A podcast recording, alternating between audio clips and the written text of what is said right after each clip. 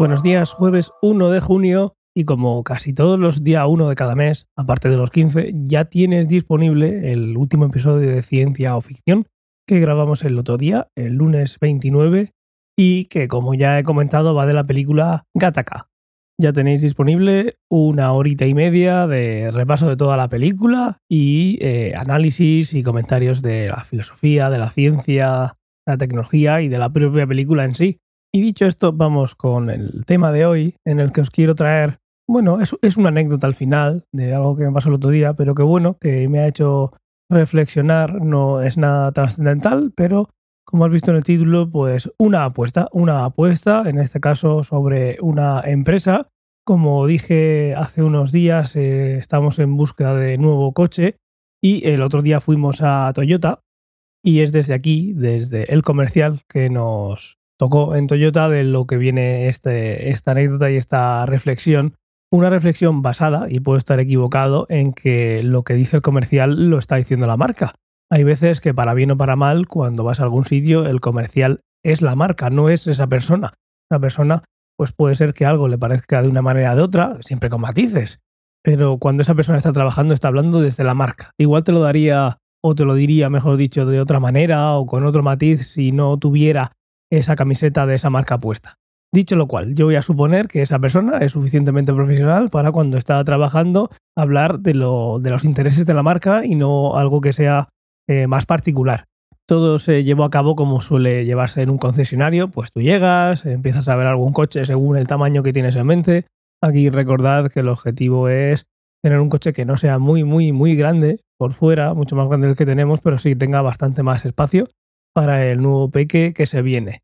Dicho lo cual, pues eso, estábamos mirando, se acercó el comercial y estuvimos viendo alguno. Y después de verlo y ver, pues bueno, los coches siguen siendo iguales desde hace 30 años, la mayoría de ellos, pues te sientas y tienen tus cosas, pues nos sentamos y ya nos estuvo contando qué es lo que incluye, cómo se puede pagar, etcétera, etcétera. Lo típico, ¿no? El tenemos este, os ha gustado, vamos a ver qué opciones hay, tanto de poner algún extra más o menos, aunque ahí no se metió mucho, y eh, la parte de cómo pagarlo.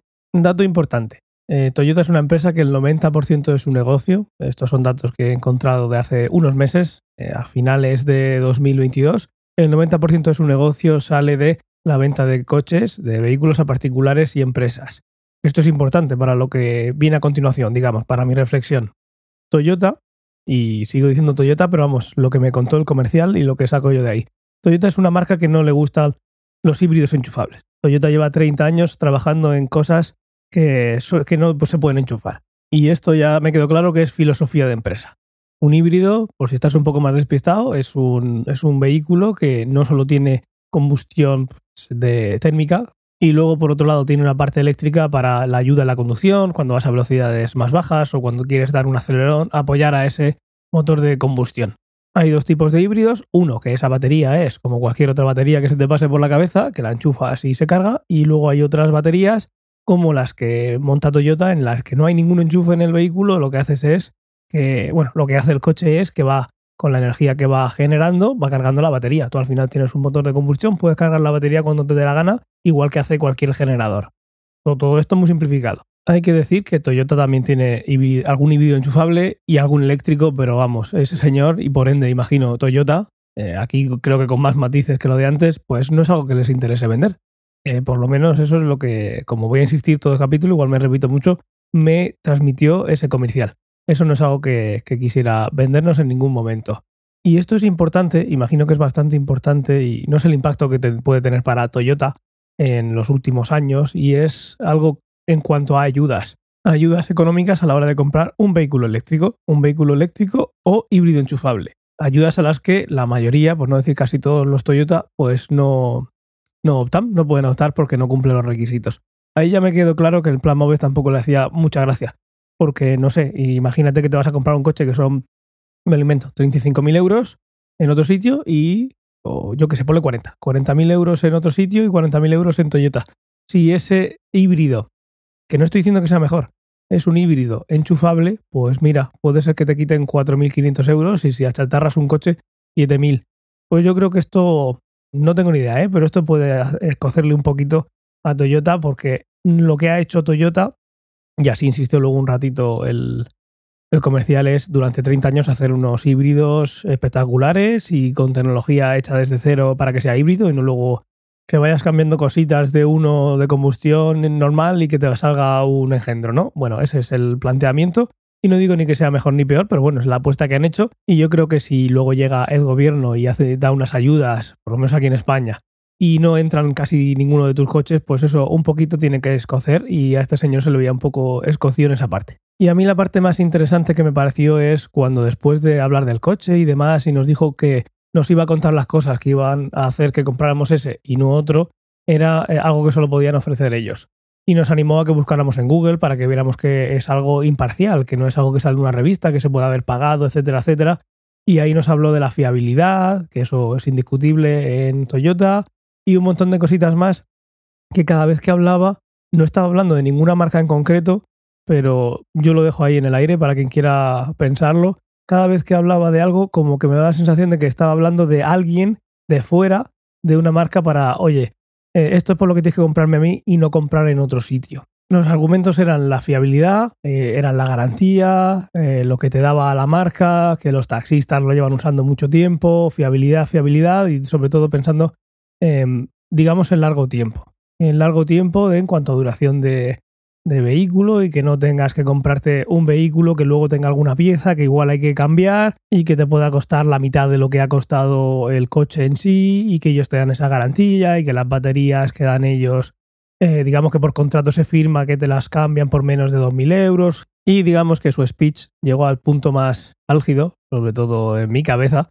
cuando eh, habló de que en el futuro eh, iba a haber coches con pilas, pero esas pilas no se iban a cargar, porque el futuro era la pila de hidrógeno. Y aquí ya lo vi todo claro. Si tú estás apostando por la pila de hidrógeno, como empresa, imagino, pues no te pueden gustar los coches eh, eléctricos, no te pueden gustar las cosas que se enchufan, no te puede gustar tampoco que un cliente llegue y igual se vaya a otro coche porque hay un plan MOVES, porque hay algo que, que se enchufa y que el gobierno ha decidido que a eso le da una ayuda y que a un híbrido normal, entre comillas, que no sea enchufable, pues no, no se le da ninguna ayuda. El argumento de la pila de hidrógeno, pues que es más que no hay ni emisiones, que sale agua. Aquí tampoco voy a meter, pero bueno, el hidrógeno luego hay que transportarlo, la electricidad eh, tienes las baterías que contaminan, pero luego no hay una contaminación en transportar eh, electricidad. Esto es un tema muy gordo y que no voy a poner a, a tratar aquí. No hay ni una solución perfecta, pero bueno, que estaba clarísimo que ese comercial y esa empresa eh, tienen la cabeza metida de lleno en que la pila de hidrógeno funcione. Y aquí me viene siempre lo, pues, lo que pasó con el beta y con el VHS, y es que apostar por una tecnología te puede salir muy muy bien o te puede salir muy mal. Como dije antes, el 90% del negocio de Toyota es la venta de coches particulares y empresa. El señor también me decía que, claro, ¿cómo vas a poner hablaba del tiempo de carga de un coche eléctrico, ¿no? Tú cargas un coche eléctrico hoy en día para seguir eh, andando, eh, pues en, muchas ocasiones puedes tardar 15 minutos en cargar 250 kilómetros. No es ningún drama, pero nunca va a ser más rápido, por lo menos de momento, que cargar el depósito de gasolina o cargar un depósito de hidrógeno. Y ya no es solo el tiempo de carga, lo que es el tiempo de carga para un particular, sino que puede ser el tiempo de carga para una furgoneta o un camión. Obviamente no puede ser lo mismo tener una batería por seguir hablando de eléctricos, en un coche que en un camión. Un camión tiene que tener un, peso para luego tener una carga y si la batería pesa ya la mitad de la carga útil, pues obviamente eso no tiene mucho sentido. ¿Por qué cuento esto? Porque al final el comercial también me quería dar a ver como que, ¿qué pasa si tienes un camión? Vamos, casi nos vamos a un transportador espacial. Que por cierto, los Saturno 5, sí, los Saturno 5 que fueron a la Luna iban con, con este tipo de combustible, ¿no? Con hidrógeno y oxígeno. Pero el caso es ese. Toyota, me, este señor me dejó claro que Toyota está apostando 100% por la pila eléctrica y la pregunta que me hago yo es, si no funciona, eh, ¿qué van a hacer? Eh, empresas más grandes han caído, no digo yo que vayan a caer, pero yo creo que diversificar y tener varias opciones no, no es mala idea en este tipo de industrias en las que cualquier cosita te puede dejar fuera y luego echar la vista atrás y dices, anda, mira, hace ya 10 años, 15 años que tomamos esa decisión y hemos tardado en caer, pero fuera aquel momento y si hubiéramos hecho algo diferente, el capital a posteriori siempre funciona. Pero yo creo que en estas cosas diversificar y no encabezonarse tanto en algo, pues puede ser bueno. Y poco más por hoy. Espero tu comentario en t.me barra ciencia o ficción. Que pases muy buen jueves, un saludo y hasta mañana.